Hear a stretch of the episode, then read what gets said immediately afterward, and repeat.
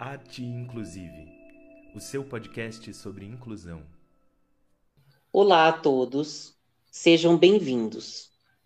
Eu sou o professor Antério da Cunha e Silva Filho, bacharel e licenciado em dança pela Faculdade de Artes do Paraná, pós-graduado em Arte e Educação pelo Instituto de Faculdades Integradas do Vale do Ivaí e mestrando em Artes pela Unespar. Hoje, este podcast para o site Arte Inclusive, no capítulo Arte e Educação, será feito com a psicóloga Paula da Cunha e Silva, especialista em psicologia clínica, comportamental e cognitiva. Eu sou um homem branco, de pele clara, cabelos lisos, castanhos, olhos castanhos claros, uso óculos, estou usando uma blusa de lã verde clara, de gola cacharel, estou com uma calça preta, com três listras brancas na lateral e um tênis preto. Olá, Paula.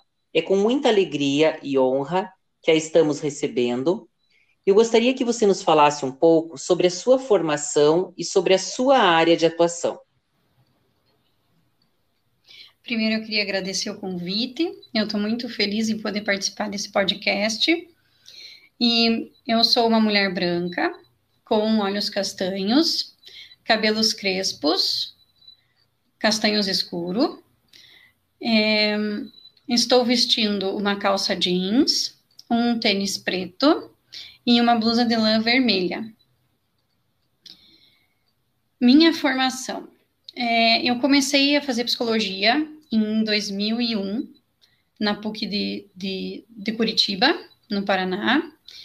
E depois que eu terminei a faculdade, eu fiz uma pós-graduação em psicologia comporta clínica, comportamental e cognitiva. E atualmente eu acabei de encerrar uma pós-graduação em análise do comportamento aplicada para pessoa com deficiência intelectual e autismo. Então, essa é basicamente a minha formação. Certo. Muito bem.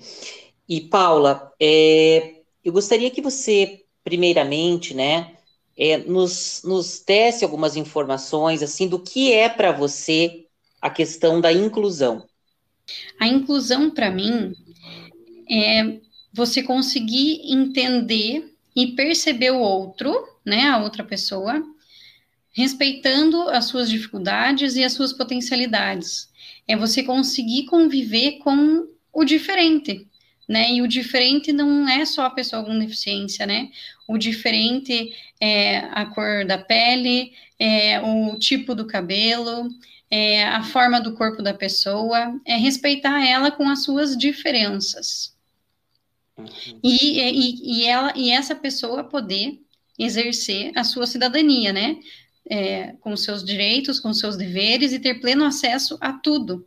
Ter pleno acesso à saúde, à educação, ao trabalho, é, ao lazer, à cultura. Então, é, é essa plenitude de, de acesso a tudo. Certo. Então, primeiramente, você nos trouxe a, a questão do respeito, né, a diferença, Uhum. Há, todo tipo de diferença, a diferença de, da, do, do, tipo corporal, é, da etnia, é, do tom de pele, do cabelo, da forma corporal. Falou sobre uhum. o respeito a essas diferenças todas e falou para nós sobre a questão do acesso à cidadania, que você falou, né? Uhum. A cultura. Acesso à saúde, ao lazer. Sim, esse acesso é muito importante, né? E esse Sim. acesso nos procedimentos inclusivos, ele não diz respeito apenas à questão da acessibilidade arquitetônica, né, da, do, da acessibilidade é, de chegada, de entrada da pessoa ao local, né? Sim, sim. Até, é, né, você falando sobre isso agora, a, a inclusão também está, por exemplo, no nosso podcast, né? Quando a gente faz a descrição audiovisual de nós mesmos, a gente está é, incluindo, né, o, o, o cego a poder saber quem são as pessoas que estão dando essa entrevista, quem são as pessoas que estão conversando nesse momento. Então, você dá uma visão para elas do que está acontecendo, né? Com certeza. Essa audiodescrição inicial é já uma postura inclusiva, né? Uhum. Para que essas pessoas possam imaginar como nós somos. A, a segunda questão que eu tenho, é, Paula, para você seria como você percebe a inclusão, né, é, ao seu redor, no seu cotidiano e no universo em que você vive? Tá. Bom, eu trabalho na PAI, aqui na cidade de Ponta Grossa, e além da PAI eu tenho um consultório. Então, na PAI, eu, a inclusão é muito mais fácil, porque faz muito, faz parte total do nosso cotidiano de trabalho.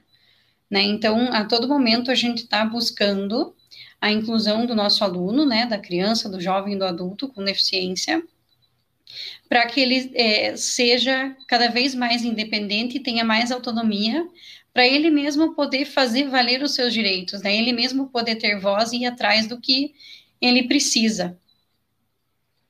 Então, na escola, né, na PAI é muito fácil isso, a gente pensar sobre inclusão e isso acontece facilmente.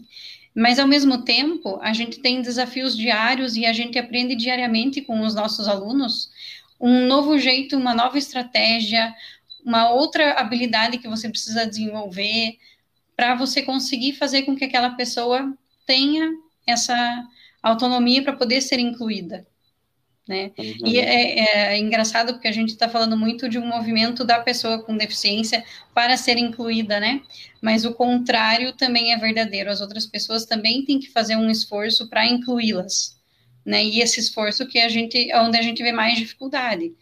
Já no consultório, como eu trabalho com, com crianças com autismo, na maioria delas, é, eu vejo a parte da inclusão muito dentro da escola e a dificuldade que é para as escolas, para as famílias e para a criança com autismo essa inclusão, né? Porque cada um tem a sua especificidade, cada um tem uma característica individual, então a escola poder planejar e elaborar todos os procedimentos para aquela criança, para que aquela criança consiga ter um aprendizado esperado, é muito difícil. Então, é, é uma, uma das barreiras da inclusão né, na educação é essa, é você conseguir olhar individualmente para essa criança e poder trabalhar a partir do que ela nos mostra, do que ela tem, fazer um, um, um programa de ensino individualizado para ela. Né? Então, é, falando em específico do autismo, eles têm direito a, uma, a um tutor especializado acompanhando em escola. Né? Então, o tutor vai mediar esse processo de ensino-aprendizagem dentro da escola, mas cada criança vai ter a sua especificidade, né? Cada um vai ter uma característica diferente, um comportamento diferente. Então, é, é, difícil essa inclusão no ensino regular. É, eu mesmo, como professor do, do Estado, né, da disciplina de arte, eu já tive a experiência, por exemplo, com um aluno autista, que ele tinha uma acompanhante, né, uma professora tutora que o acompanhava, e ele tinha é, um grau de, de, cognitivo muito bom, ele falava muito bem, sabia se expressar, mas ele não conseguia escrever especificamente, mas ele sabia ler. Então a professora copiava o conteúdo para ele no caderno né? Ele fazia alguns trabalhos de pintura, tudo. Ele lia as coisas que estavam ali registradas no caderno, mas o processo de escrita em si ele não conseguia. Então aí a gente vê uma especificidade, né, de Isso. uma necessidade ali de um auxílio para a escrita, mas que as outras coisas ele dava conta, inclusive da leitura. A questão inclusiva, como você disse sabiamente, ela, eu creio que ela tem que partir muito mais do lado das pessoas que não têm nenhuma necessidade especial, do que do lado da pessoa que apresenta aquela necessidade e que precisa se sentir pertencente ao universo da outra, né? Exatamente. E assim, né, aproveitando o teu exemplo, essa criança não conseguia escrever, mas o resto do aprendizado era tudo ok. Mas como é que era a inclusão social dela com os outros colegas? Como é que era a interação e aceitação das outras crianças para com ela? Né? Era então, complexa. Era é. complexa porque ele, ele não gost... a criança autista, né? Ele, ele em específico, ele tinha, ele não suportava muito a questão de barulhos altos na sala. Uhum. Então, então, quando os colegas conversavam muito, ele ficava muito irritado. Teve vezes que ele chegou a vir até a frente da sala e pedir para a turma fazer silêncio.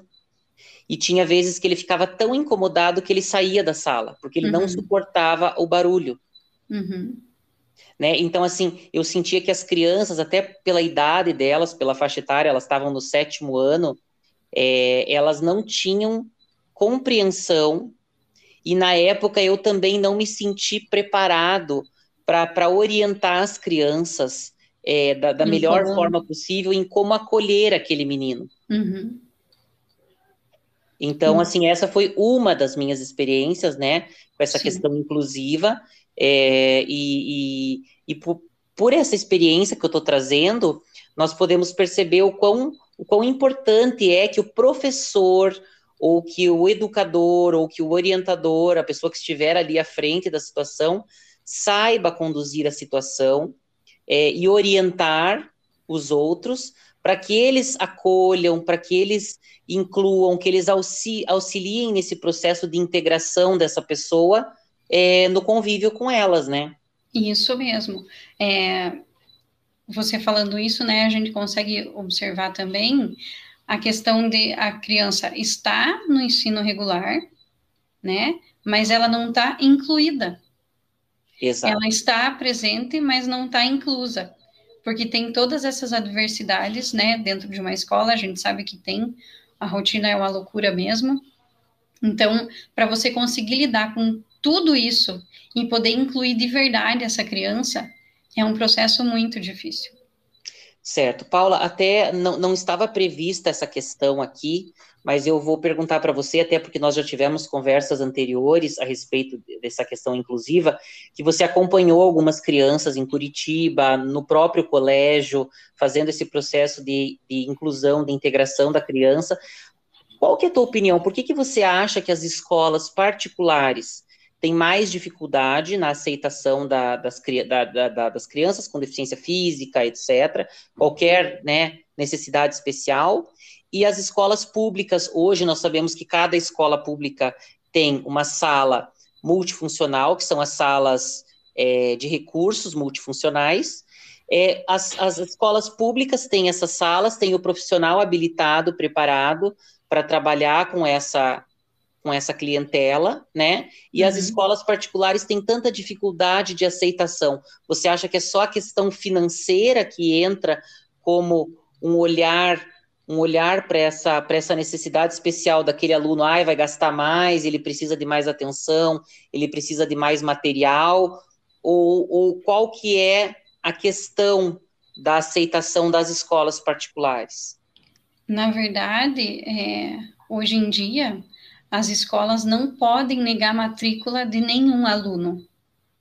Né? Qualquer criança que queira ser matriculada no ensino regular, particular ou público tem direito a estar matriculada e a frequentar as aulas.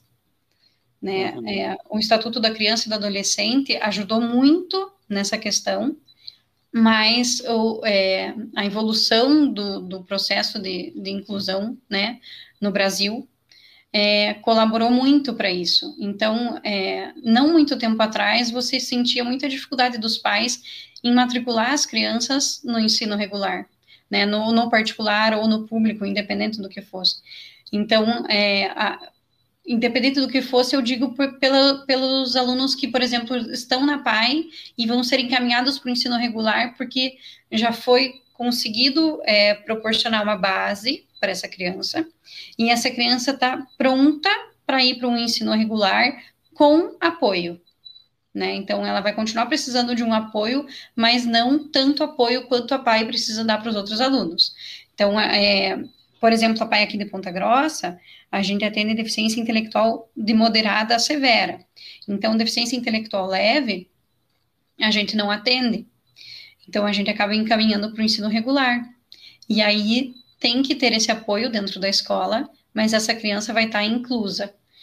Né? Voltando um pouquinho, só para concluir a, a, ideia da, da inclusão nas escolas particulares e públicas. E públicas, isso. Então, hoje é lei, né? As, as escolas não podem negar nenhum, nenhum tipo de matrícula, mas ao mesmo tempo a gente vê a dificuldade das escolas em conseguir trabalhar com essa criança de forma individualizada, para ela ter um bom rendimento, para ela estar incluída nesse ambiente. Então, hoje não tem mais essa possibilidade de não matriculá-la. E uh, quando eu, eu fui professor de apoio, digamos assim, né, tutora de uma menininha com autismo, numa, numa escola particular de Curitiba, e a minha experiência, assim, em especial com a professora, foi ótima.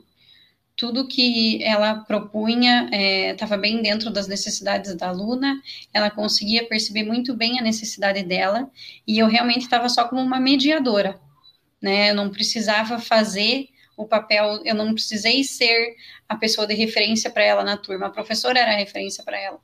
Então, é, esse processo foi bem, bem fácil. Mas já com a coordenação da escola, eu já, já senti um pouco mais de resistência.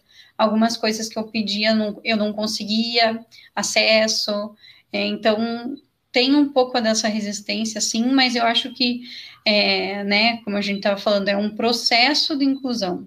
Não é do dia para a noite que isso vai acontecer, apesar disso já estar em processo há muito tempo, né? Uhum.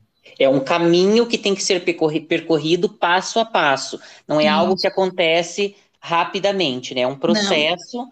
que se dá desde o dia em que a criança adentra a escola até o seu processo de integração à turma, a familiarização com o professor, com os colegas, as atividades que às vezes têm que ser adaptadas para ela. É Isso. É todo um processo que acontece. Eu sei, como professor, disso, desse processo todo, né? Uhum. E, Paula, a, a, próxima questão, ela está relacionada a justamente o processo educacional, que nós entramos agora, nós falamos sobre essas escolas particulares e públicas, sobre essa lei que você disse, da obrigatoriedade da possibilidade de matrícula, uhum. né? Independente da necessidade do aluno.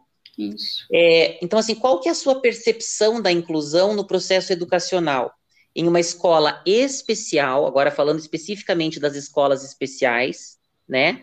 Uhum. Ou na sala de recursos multifuncional. Tá. Bom, é, o processo de inclusão, eu acho que na, da deficiência é, na educação especial, tá quando a gente consegue preparar esse aluno e ir para fora, ele ir para o ensino regular. Porque dentro da, da PAI, é, eu trabalhei já na PAI de Curitiba e agora eu trabalho na PAI de Ponta Grossa. Dentro da PAI, ele, as, essas crianças, elas estão incluídas. Essas crianças, jovens e adultos estão incluídos, porque ali é o universo deles. Ali eles podem ser o que eles quiserem, o que eles são de verdade, com os seus defeitos, com as suas qualidades, com as suas manias, com os seus trejeitos. Né? Então, nesse universo que eles estão ali dentro da escola, a escola proporciona festas, a escola proporciona passeios, a escola proporciona viagem. Né? Por exemplo, aqui na Pai de Ponta Grossa, a gente tem a banda uhum. da Pai, que é a banda Finitas, e eles já viajaram para outro país mostrando o trabalho deles. Uhum, em apresentações então, artísticas, né? Isso, isso. Eles são sempre convidados para abrir congresso relacionado às APAIs, então eles têm uma, uma, uma vida ativa muito grande nesse, nesse, nesse meio, assim. Então, é um ambiente que para eles é muito natural e eles são inclusos ali. É, ali, né, eles mantêm relacionamentos, eles têm namorado, eles têm rede social, eles vão passear um na casa do outro, eles combinam de ir no cinema, eles combinam de ir no shopping. Então, eles têm uma vida com acesso a tudo, né? Mas quando essa pessoa sai de dentro da pai, eu acho que é aí que é o mais difícil, é você conseguir ser aceito num ambiente que não é o teu de convívio, e que você lida com os olhares estranhos das outras pessoas, né? uhum. né? Então, é, é um processo difícil para eles, principalmente para os que têm consciência disso, né? Por exemplo, o primeiro dia que eu fui trabalhar na PAI de Ponta Grossa, primeiro dia, um dos primeiros alunos que eu peguei para atender, que na época eu atendia jovens e adultos, ele falou, é, a gente começou a conversar e eu queria saber da, da, da vida dele, o que, que ele gostava, o que, que ele fazia. E no meio da conversa, ele me pergunta assim: tá, Paula, mas eu não entendo. Por que, que a gente é chamado de pessoas especiais?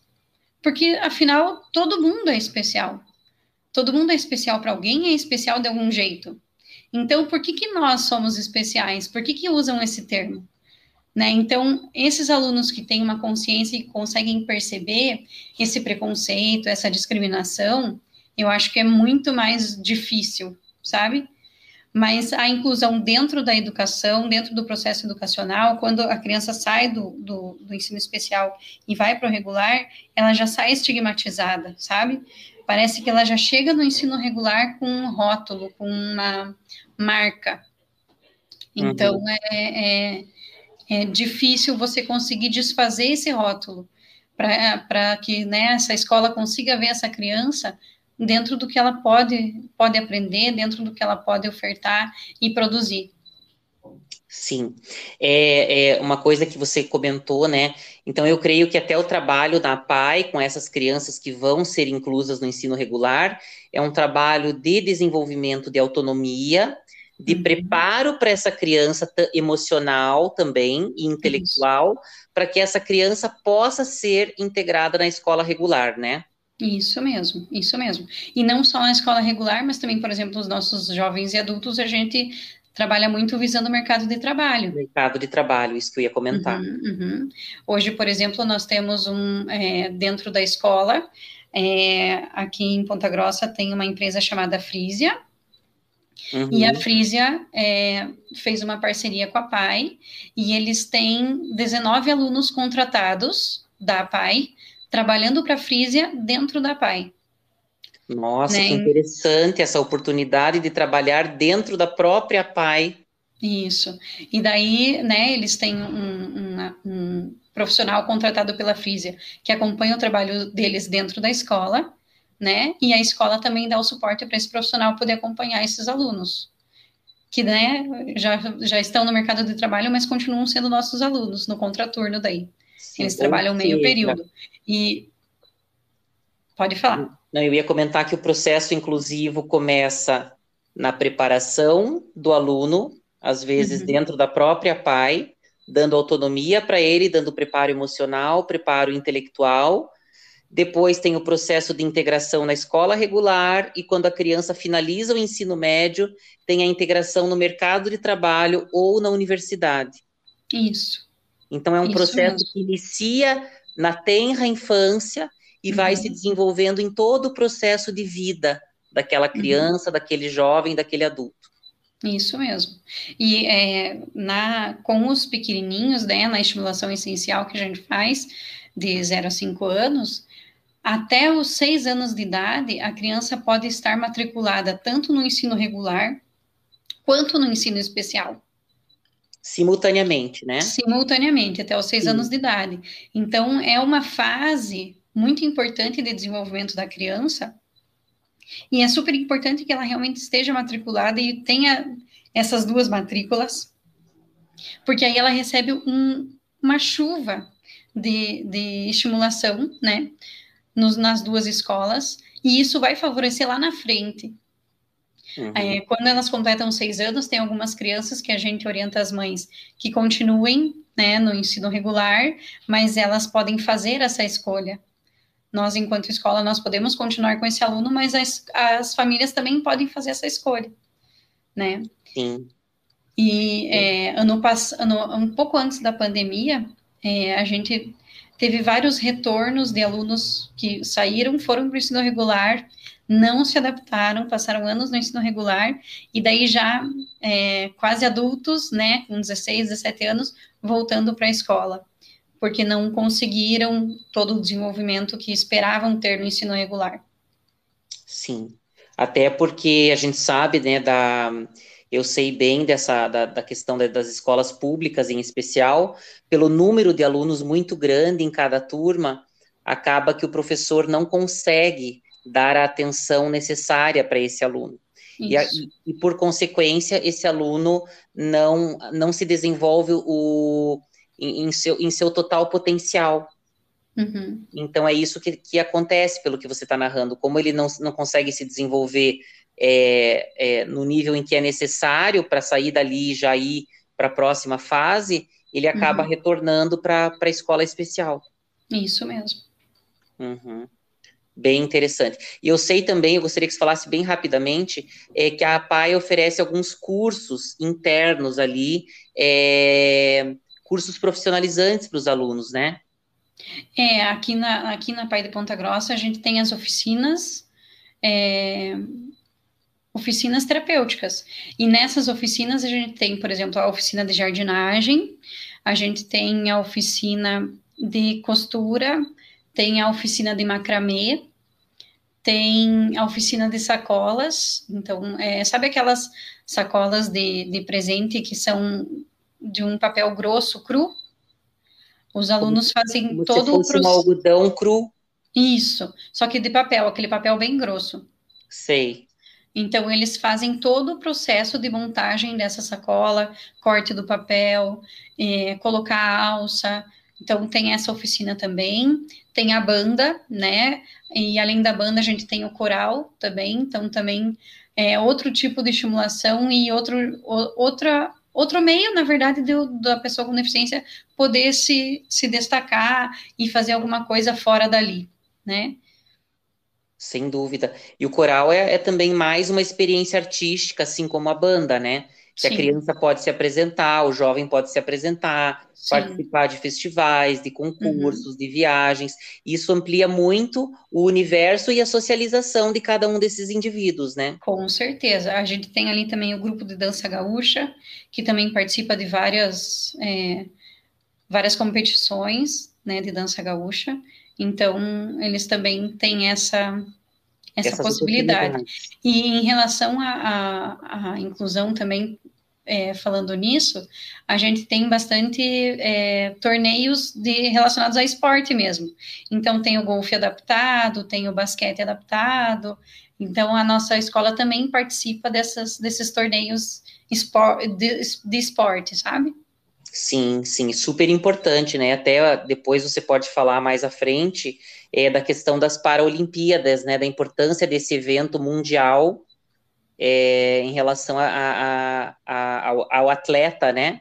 A inclusão dos atletas com necessidades especiais. Uhum, uhum. Paula, a próxima questão, ela, ela está relacionada à questão da tua área de atuação, que é a psicologia, mas em relação aos outros profissionais, né? E a você enquanto profissional. Uhum. Como você, como psicóloga, percebe o processo de inclusão na sua área de atuação? Bom, então vou começar falando da minha graduação. É, eu não queria. eu- eu- quando eu comecei o curso, eu pensei assim: ah, eu nunca vou trabalhar com criança na minha vida. E aí surgiu a possibilidade de eu fazer um estágio numa clínica para pessoas com autismo, e eu fui fazer esse estágio. E depois daquele estágio, eu falei: é isso que eu quero para o resto da minha vida. E é com isso que eu trabalho até hoje, né? Com a pessoa com deficiência. E no último ano de faculdade, a gente podia escolher as áreas de estágio. Então, foi muito difícil eu conseguir. Na época, a gente fazia o estágio de conclusão de curso em trios. Foi muito difícil eu conseguir convencer duas colegas minhas a fazer o estágio em educação especial. Então, é, eu acho que tem uma certa resistência das pessoas em geral, né, em relação à pessoa com deficiência, mas também dentro do curso de psicologia também. Né, é, eu fui convidada para dar um, fazer uma fala sobre psicologia clínica é, inclusiva num, num, curso de psicologia aqui de Ponta Grossa para uma turma do primeiro ano. Então eu já fiz essa fala em dois anos seguidos e é incrível assim nessas duas turmas que eu conversei, eu acho que uma ou duas pessoas no máximo é, pretendem trabalhar com isso, né? Tem interesse em trabalhar nessa área. Claro que ao longo do curso uh, o pensamento vai mudando e muitas vezes as oportunidades vão levando a gente para caminhos diferentes, né? Mas a, a, gente já consegue perceber aí esse, essa não é não é uma não inclusão, mas é uma certa resistência. Sim, e talvez até uma falta de preparo, né, por parte dos professores, no sentido de orientar e direcionar esses alunos que fazem a graduação em psicologia para que, que, que direcionem os seus estudos, o seu olhar para esses processos inclusivos, né? É, na verdade, é, ao longo da, da evolução da, do, do conceito da, da, conscientização da necessidade da pessoa com deficiência, do que, que eles precisam, é, depois de uma certa época, foi incluso é, esse tema em todos os, é, nos cursos superiores, né, para a gente falar da inclusão, não só no curso de psicologia, não só no curso de pedagogia, mas nos outros cursos também é abordado esse tema, né, então, é, não sei se os professores não estão aptos, eu acho que estão, principalmente os professores das áreas específicas e das matérias específicas, mas também vai muito da pessoa querer participar, a pessoa querer trabalhar com esse público, a pessoa querer fazer um trabalho nessa, um trabalho nessa área. Né? Então, não sei se seria um despreparo dos professores, mas eu acho que é uma resistência mesmo. Ou até, uma, ah, eu acho que eu não, ah, eu acho que eu não vou conseguir trabalhar ah, acho que não vou conseguir dar conta de, de, de atender uma pessoa. Mas o que, que tem de. Por que, que a pessoa com deficiência é diferente? Né? Então, às vezes, esses receios, esses medos, a pessoa que não está acostumada, que não está nesse meio, que não trabalha com isso, não consegue perceber a riqueza que tem nesse trabalho. O quanto a gente aprende pessoal e profissionalmente. Sim, eu, o que é importante, né, Paula, que você trouxe na, na tua percepção, né, é que esses profissionais da psicologia é, e, e, as pessoas né, que, que, que se direcionam a, a, trabalhar com a inclusão, com a educação especial, elas, por isso que dizem que essas pessoas têm um dom especial, uma sensibilidade, é, e que e elas conseguem, através desse dom, dessa sensibilidade, é, absorver toda a riqueza desse universo, né, que você comentou agora. E a próxima questão, Paula, que eu trago para você, ela é a respeito é, da evolução do pensamento inclusivo na nossa sociedade, né, no mundo. Qual é a uhum. sua visão da evolução do pensamento inclusivo na sociedade? Eu acho que já evoluiu muito, mas ainda tem muito para evoluir, né? Na antiguidade a gente é, percebe, percebia, né, pelo, pelo que a gente tem de de conhecimento hoje em dia que não existia uma inclusão, né? Existia uma exclusão da pessoa com deficiência. E com o surgimento do cristianismo, a pessoa com deficiência passou a percebida é, de um modo diferente, merecedora de cuidados e uma atenção mais especial, né? Tentando desmarginalizar essas pessoas.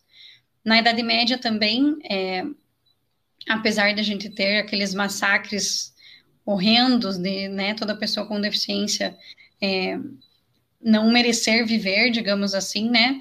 Porque a gente sabe que na Idade Média teve muita morte é, das pessoas com deficiência pela não aceitação, né? Mas é, elas permaneceram nessa época à margem da sociedade, né? Elas viviam praticamente da caridade da família, quando a família escondia e elas conseguiam sobreviver, né? E é, na Idade Moderna, quando começou é, a ciência, né, o, o conhecimento científico, então é, as pessoas começaram a ter uma nova ideia do que era deficiência, que a deficiência passou a ser vista como algo natural, né, do ser humano e do desenvolvimento, é, não sendo mais tão tão marginalizada e tão deixada de lado por esse próprio conceito de, de ciência, né? É, na idade contemporânea, a gente é, houve uma preocupação daí pela escolarização dessas pessoas, porque antes elas não tinham acesso a nada, né, ficavam, ficavam marginalizadas, mas eram reconhecidas. Mas na idade contemporânea que conseguiu é, pensar em é, essa pessoa poder produzir, essa pessoa poder fazer parte da sociedade, né? Em, em, é, falando assim, é, em termos mundiais, foi em 1990 uma Conferência Mundial da Educação que é, afirmou os direitos fundamentais na educação, independente né, da necessidade individual daquela criança. Então, nesse mesmo ano, né, o Brasil participou dessa conferência e é, foi incluído, é, eu não lembro bem certinho, assim, é, o, como que eles colocaram na lei e como que foi colocado no, no, no, no decreto, mas que a pessoa com deficiência teria direito a ser incluída, né, respeitando as suas necessidades, as suas especificidades, para poder ser inserida de uma forma geral, não só na educação, mas na, na sociedade. Né? E esse, essa história do, da conscientização do, do processo de inclusão, eu acho que a primeira lei brasileira foi em 1961, que trouxe a pessoa com deficiência para poder ser inserida no, na educação. E aí, ao longo do tempo, a gente teve muitas oscilações de conceito. Né? No começo eram as escolas especiais, depois não, tinha que ser tudo no regular, depois não, pode ter o regular e pode ter o, o especial, e depois não, vai ter só o regular e no contraturno atendimentos especializados, né? Até a gente chegar hoje, no que a gente tem hoje, em, é, falando em inclusão na escola, que a pessoa vai ser inclusa no ensino regular, é, respeitando as suas necessidades e limitações, e vai ter que ser feito um trabalho de apoio e suporte para ela poder dar conta de, de aprender no ensino regular, né? Mas também, dependendo da gravidade do caso, ela também pode frequentar o ensino especial. Né? Então, esse histórico, essa, esse conceito variou muito. Acho que a cada ano, a cada dois anos, eles revêem esses conceitos e vão trabalhando em cima disso. Para a gente, se Deus quiser, chegar num dia em que a inclusão vai acontecer de verdade. Sem dúvida. Foi um processo também, um processo que, que se construiu, né, como você disse, desde 1960, com essa primeira lei no Brasil, uhum. né, e, e, que veio evoluindo e se transformando, tendo alguns percalços, algumas pausas, né, pelo que você nos trouxe um pouco sobre essa visão evolutiva do pensamento inclusivo, isso, né? Isso mesmo. E, e Paulo, eu gostaria que você deixasse para nós uma mensagem em relação à inclusão, né, não só a inclusão das necessidades especiais, mas a inclusão de etnias, a inclusão é, de diferenças, a inclusão da questão da sexualidade, né, a, da inclusão no geral, uma mensagem que você gostaria de deixar para as pessoas que estão escutando o nosso podcast? Bom, então, é, como mensagem final, eu vou é, falar o lema da inclusão, que tem sido usado por mais de 20 anos para promover, promover o direito da pessoa com deficiência, né, que é mais a minha área, que ela foi adotada como documento oficial do Ministério da Saúde. A, e a frase é: nada sobre nós sem nós. Então, é você é, fazer com que a pessoa com deficiência possa expor as necessidades dela, possa ela mesma dizer o que, que precisa melhorar, né? Então, falar com eles sobre eles, né? Mas nunca sem eles. Sim, muito, muito linda a, a mensagem e, e falar, né? Se dirigindo à pessoa, né? Falar com uhum. eles sobre eles, não se dirigindo a, a outra pessoa. Então, Exatamente. Então, Paula, é, nós agradecemos a sua participação, né, essa nossa conversa, as suas contribuições para o nosso site Arte Inclusive. O nosso muito obrigado. Eu que agradeço. Obrigado, então, pela, pela sua participação. Seja sempre bem-vinda.